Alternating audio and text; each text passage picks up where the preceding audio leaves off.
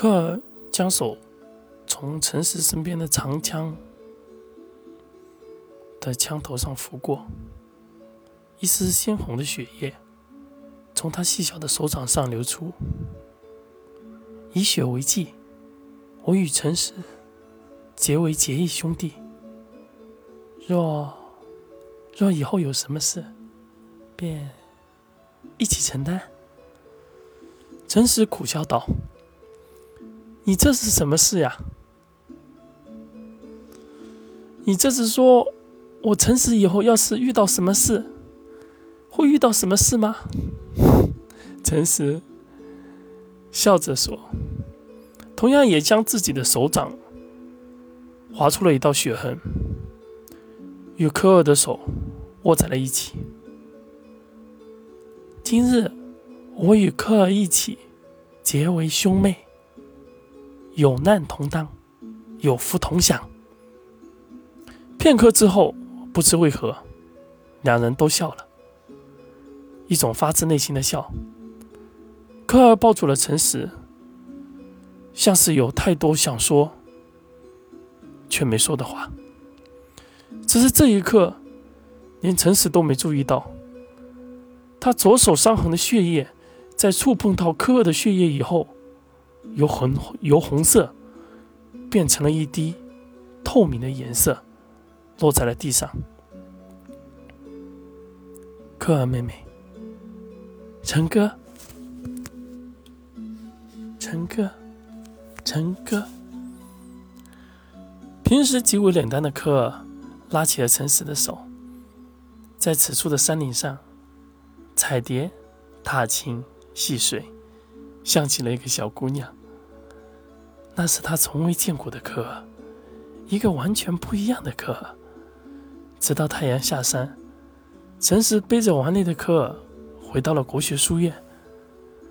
路上，陈实也是莫名的笑着，因为他不知道今日发生的事到底是醉酒之言，还是真实之言。后来的几日，科尔果然没有再提到这件事，甚至结义的事也未曾提起。企业也因为时间的临近，严格的要求诚实，并且告诉告知诚实，青年武道大会的规则是一个时辰内，所以体内体力也是极为重要的。一般半个时辰不到的战战斗，大家都就会严重脱力。若遇到力量均等的时候，体力就是最大的问题。而将陈实放在最后出场，除了先前的比赛他没有参加过，会对大家形成一个出其不意的一个效果。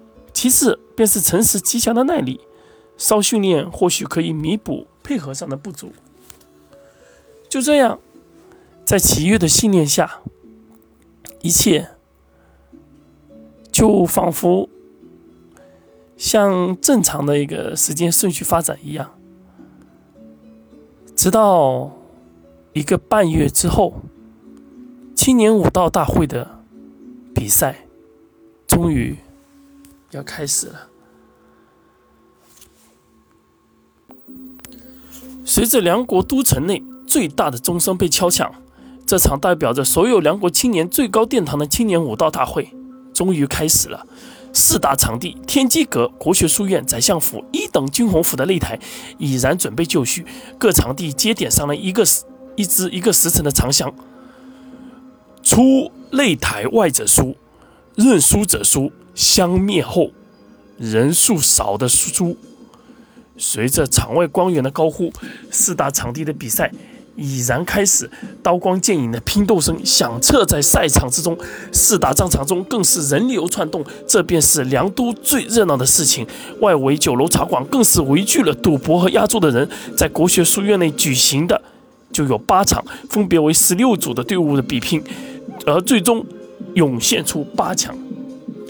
国学书院的阵容除了陈实有武堂同样的枪术师替代，其他皆已上场。是在八组比赛中最早赢得比赛的队伍，仅用了半炷香不到的时间就让对手投投降，在场的群众无不欢呼。克多也从未想过，他与麦克的刀剑配合形成了强势的反应，而龙木和金针更是展现了极强的前场和后场克制敌人的能力。越精彩越紧张的时候，总会让人忽略了一些细节。胜利的喜悦也冲击着大大家，没有人会想起半年前因为国学书院险胜了天机阁，而失察国母所赠他们的五个神器。随着今日的钟声响起，那个被放置在国学书院藏兵楼四方盒子内的兵器，散发出了一道奇异的黑气，正悄悄地弥漫着国学书院。